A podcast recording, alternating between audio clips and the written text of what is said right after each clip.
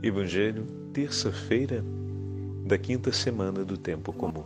O Senhor esteja convosco, Ele está no meio de nós. Proclamação do Evangelho de Jesus Cristo, segundo São Marcos. Glória a vós, Senhor. Naquele tempo, os fariseus e alguns mestres da lei vieram de Jerusalém e se reuniram em torno de Jesus. Eles viam que alguns dos seus discípulos comiam pão com as mãos impuras, isto é, sem as terem lavado. Com efeito, os fariseus e todos os judeus só comem depois de lavar bem as mãos, seguindo a tradição recebida dos antigos. Ao voltar da praça, eles não comem sem tomar banho e seguem muitos outros costumes que receberam por tradição. A maneira certa de lavar copos, jarras e vasilhas de cobre. Os fariseus e os mestres da lei perguntaram então a Jesus: Por que os teus discípulos não seguem a tradição dos antigos, mas comem o pão sem lavar as mãos? Jesus respondeu: Bem profetizou Isaías a vosso respeito, hipócritas, como está escrito: Este povo me honra com os lábios, mas seu coração está longe de mim. De nada adianta o culto que me prestam, pois as doutrinas que ensinam são preceitos humanos. Vós abandonais o mandamento de Deus para seguir a tradição dos homens. E dizia-lhes: Vós sabeis muito bem como anular o mandamento de Deus a fim de guardar as vossas tradições. Com efeito, Moisés ordenou: honra teu pai e tua mãe. E ainda, quem amaldiçoa o pai ou a mãe deve morrer. Mas vós ensinais que é lícito alguém dizer a seu pai e a sua mãe: o sustento que vós poderias receber de mim é corbã, isto é, consagrado a Deus. E essa pessoa fica dispensada de ajudar seu pai ou sua mãe. Assim vós esvaziais a palavra de Deus com a tradição que vós transmitis, e vós fazeis muitas outras coisas como estas. Palavra da salvação. Glória a vós, Senhor. Terça-feira da quinta semana do tempo comum, em nome do Pai, do Filho e do Espírito Santo. Amém. Queridos irmãos e irmãs, com a Santa Liturgia, hoje damos início à meditação do sétimo capítulo do Evangelho de São Marcos. Esse capítulo encerra a segunda parte do Evangelho de São Marcos a respeito do ministério de Jesus na Galileia e já introduz aquela que será a terceira parte do seu Evangelho, narrando a viagem de Jesus fora da região da Galileia. São Marcos colocou no sétimo capítulo o discurso sobre as tradições farisaicas. Uma parte dos leitores a que se destina o Evangelho de São Marcos não vem da tradição de Israel. Então, São Marcos tem o cuidado de, entre, os, entre o terceiro e o quinto versículo, explicar com atenção a interrogação trazida pelos fariseus e escribas vindo de Jerusalém a respeito do tema da pureza ritual.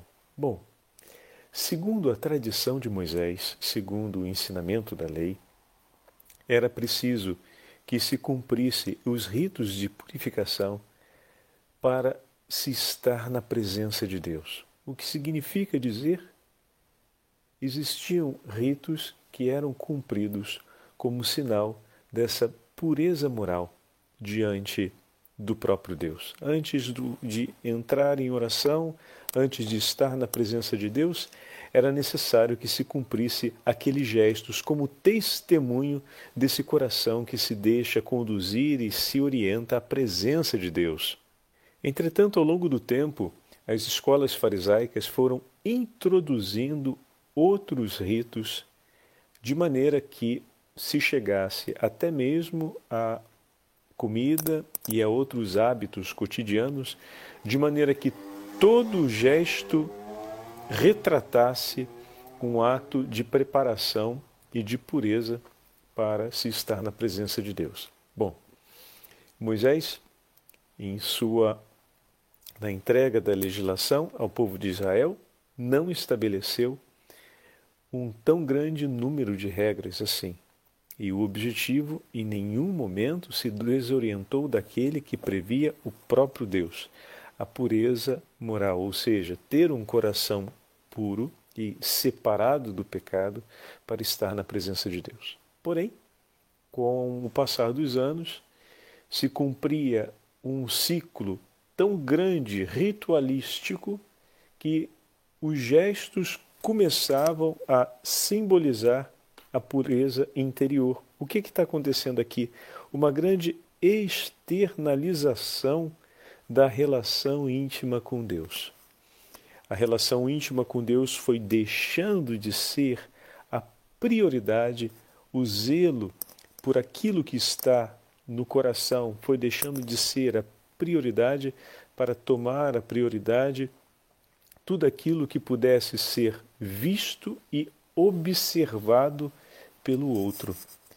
Mas como assim, padre? Mas os ritos, ainda que fossem externos, eles não tinham um valor espiritual? Sim, sem dúvidas, um valor espiritual poderia permanecer atribuído a eles. Porém, quando a ênfase se dá sobre eles, é natural que se estabeleça uma distância em relação àqueles valores mais íntimos e interiores. Porque nós somos profundamente expostos àquilo que acontece à nossa volta e também à atribuição de valor às coisas que estão à nossa volta. Aprender a atribuir valor aos elementos de maior relevância, ou seja, é, aprender a atribuir valor às virtudes, aprender a atribuir valor aos ensinamentos morais, aprender a atribuir valor ao significado e aos valores apresentados pela Sagrada Escritura, que todos eles falam a respeito da nossa vida interior e das escolhas feitas, requer tempo, diligência e grande dedicação. Só que se existem outras centenas e sem exageros, sem exagero, centenas de outras prescrições de atenção e de relevância com maior ou menor penalidade a observação de elementos externos e cotidianos, desde o vestuário até a posição como se come ou o gesto usado para preparar um alimento, fica difícil sobrar tempo, atenção e energia para aqueles valores mais relevantes na hierarquia de valores relacionadas à eternidade. Por exemplo, para a gente crescer na paciência, a gente precisa aprender a dedicar maior atenção àquilo que se passa no nosso coração e, ao mesmo tempo, maior atenção àquilo que o Senhor nos ensina e a forma como o Senhor nos trata.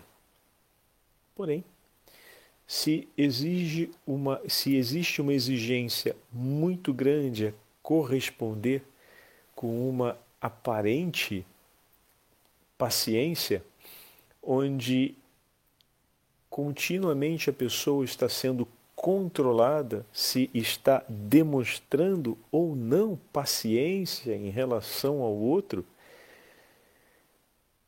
o nível de tensão, de ansiedade e, ao mesmo tempo, o desejo de não incorrer em perdas pode se tornar tão acentuado na vida da pessoa que aquele olhar necessário que ela precisa realizar sobre si e sobre a própria experiência com Deus para aprender a paciência segundo o parâmetro que Cristo nos ensina, vai ser muito menor. Vai, ter menos energia, menos tempo e também menos dedicação, porque a preocupação pela contínua avaliação ou êxito na, no controle externo que ela está passando ou sofrendo, né, para poder corresponder ao padrão de paciência é tão grande que todo aquele desenvolvimento que é necessário para um crescimento interior vai ficar comprometido, né? Então, isso estamos falando de um elemento de ordem prática. Né? Agora, quando olhamos em um entendimento mais genérico, Ao longo do tempo, o que aconteceu concretamente é que foi se ensinando a, a prática exterior das coisas e se ignorando o valor dessa mesma prática. E, por fim, ignorando-se também aquilo que deveria ter mais valor. Né? Com o passar dos anos, se perdia o ensinamento a respeito da vida interior, o, o ensinamento a respeito da pureza do coração e se reforçava o ensinamento sobre as, as questões práticas e as miudezas. Sem falar naquela crítica que o Senhor vai fazer a respeito ainda da malícia de intenção, de usar um, uma consideração da lei para desobrigar-se de um dever, de um preceito. Né? Então, tudo aquilo que era oferecido ao templo passava pela legislação farisaica a ser considerado sagrado e, então, não estava obrigado às exigências da lei. E dessa forma, o próprio bem material, os recursos que um filho poderia separar para honrar pai e mãe, cumprindo o mandamento do Senhor, ele poderia dessa forma declarar que seria entregue ao templo e não se via obrigado a usar aquele recurso em dever de cuidado pelo seu pai e pela sua mãe. Só que depois, por outras razões, ele poderia dar uma destinação diferente àqueles recursos, né? porque existia toda uma outra série de legislação que ele poderia se apoiar, uma vez que ele já declarou que era corban, ou seja, reservado à oferta do templo, ele já estava desobrigado de entregar aquilo dali pelo cuidado do pai e da mãe, por exemplo. Né? E ele poderia agora, depois, se valer de outras leis para atenuar ainda mais a obrigação de entregar tudo aquilo que foi desobrigado a ser colocado em favor do pai e da mãe, para que no final das contas ele oriente na direção que lhe interessa. E aqui o pecado é o pecado contra a caridade. E toda essa articulação mostra a perversão do coração que se aplica e se vale das regras e das condições que estão à mão para cumprir algo em favor de si mesmo. Em uma só palavra, é um coração que não se orienta mais para Deus, mas se orienta para si. Um coração que vive toda a experiência espiritual ou dos valores ligados ao culto religioso para cumprir algo para si. Exatamente o contrário do que Moisés tinha instruído. As leis no início eram simples e limitadas, mas eficazes, porque eram orientadas ao homem de maneira que o seu coração se orientasse a Deus. Depois se tornaram sempre mais complexas e, no final das contas, Nessa complexidade se escondeu essa malícia de escapar de Deus para voltar-se outra vez para si mesmo. Quantas vezes, meus irmãos e minhas irmãs, essa trama, essa armadilha não pode vir a acontecer na nossa vida? Vejam, ontem encerramos o sexto capítulo do Evangelho de São Marcos com todas as curas e as exuberâncias do agir de Cristo, que nos leva, depois de acompanhar esse testemunho, a declarar realmente não tem outro a quem devemos ir, a quem devemos levar os nossos enfermos, mas, sobretudo, a quem devemos ir com as nossas enfermidades. Mas vejam que também nós podemos cair nessa trapaça de valer-se não apenas da experiência religiosa, mas de tantas coisas ligadas à nossa espiritualidade, para, no fim, escapar dessa entrega ao Senhor. Escapar desse ato de amor, desse coração, dessa entrega total do coração que se oferece a Ele. Isso nós falamos já em outras medidas, em algumas outras meditações, como, por exemplo, uma parte da multidão ia até o Senhor porque esperava dele receber o socorro necessário.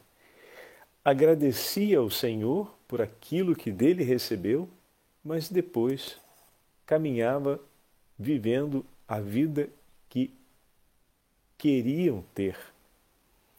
Mas depois de um ato de misericórdia do Senhor em meu favor, não seria a hora de eu render-me diante dele, de eu entregar os pontos diante deles e dizer: Senhor, conhecendo agora a imensidão do seu amor e a sua bondade, agora que eu te conheci, para onde eu vou, meu Senhor? Eu quero viver a vida que o Senhor tem para mim. Sabe quem disse isso? Santa Josefa Baquita, que hoje celebramos a memória. Uma experiência dramática daquela que viveu, que foi raptada, foi vendida como escrava e o Senhor foi conduzindo a sua história de maneira que terminasse nas terras italianas trazidas, trazida por um cônsul que a comprou na África e a trouxe para cá, ele deu a chance de conhecer Jesus e de conhecer a vida que vem de Deus. E a partir dali, a partir desse conhecimento, tudo se transformou em sua história não quis outro caminho que não fosse aquele do Senhor. E dizia sempre: muitas almas ainda precisam conhecer a grandeza do amor de Deus por elas, porque quando conhecerem, escolherão viver a vida que esse Senhor tem para elas. Tamanha era a certeza de Santa Josefa, Josefina Baquita a respeito do amor de Deus que é capaz de transformar a história de todos os homens. Outro que viveu a mesma experiência foi São Jerônimo Emiliano, que também hoje celebramos a memória. São duas memórias facultativas para o dia de hoje.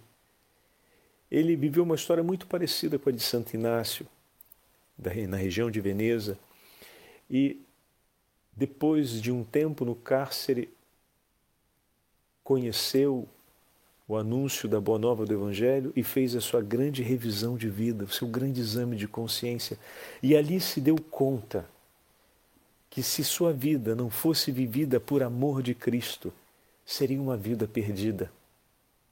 E ele se deixou levar onde Cristo o quisesse. E assim se tornou um grande santo da caridade, até receber a formação na época do Papa Paulo IV, na época ainda não era Papa, mas era o Bispo de Veneza, e que o preparou para o sacerdócio. E depois disso partiu em missão, num período em que toda aquela região do norte da Itália era assolada pela peste, ele se lançou a cuidar daqueles que estavam sofrendo. E foi fundando uma congregação dos clérigos regulares, associando a si tantos outros homens que, como ele, compreenderam que a vida, se não fosse vivida por amor a Cristo, ela não teria significado. E onde Cristo quisesse amar, ali eles iriam. Se dedicaram muito rapidamente a acolher os órfãos abandonados filhos daqueles que a peste levava. E recolheram tanto jovens e crianças pelas estradas e deram a eles educação gratuita. Os formaram, tirando-os da delinquência, como fez São Filipe Neri em Roma. E ensinando-os os valores da vida, educando-os a fé do Evangelho, dando também instrução.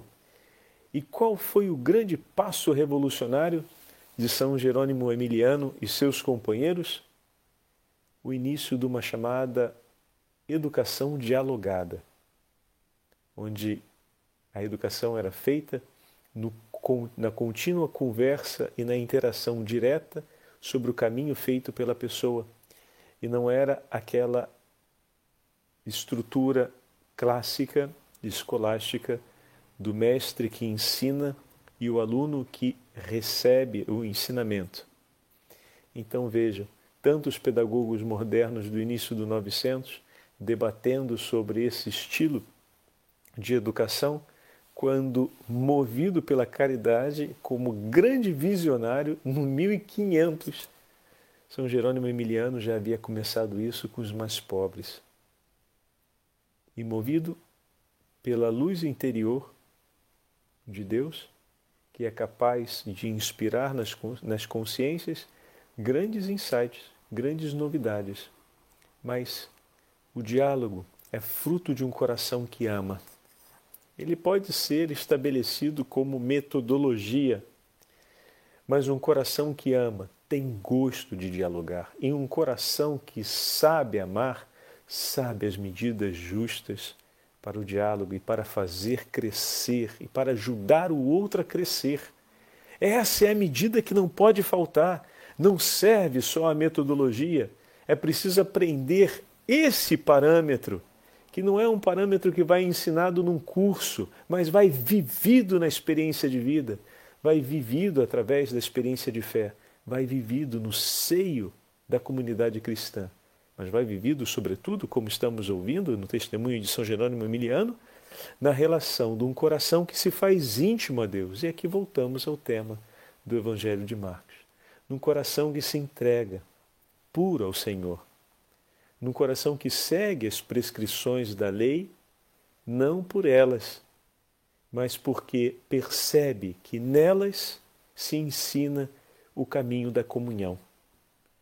Então, que todo o percurso catequético e toda a formação que nós venhamos a oferecer aos nossos filhos, aos membros da nossa pastoral, àqueles que acompanharemos no caminho da fé, que toda instrução se oriente verdadeiramente a uma relação de intimidade com o Senhor, mas que o nosso coração, por primeiro, se torne íntimo do Senhor.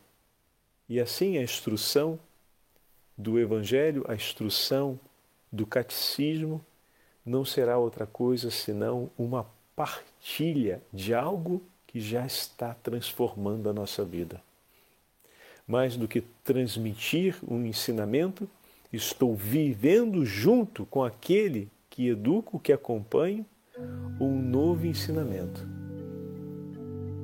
E esse novo ensinamento é Cristo. O Senhor esteja convosco, Ele está no meio de nós. Pela intercessão de São Jerônimo e Santa Baquita e da Santíssima Mãe de Deus, abençoe-vos o Deus Todo-Poderoso, Pai, Filho e Espírito Santo. Amém.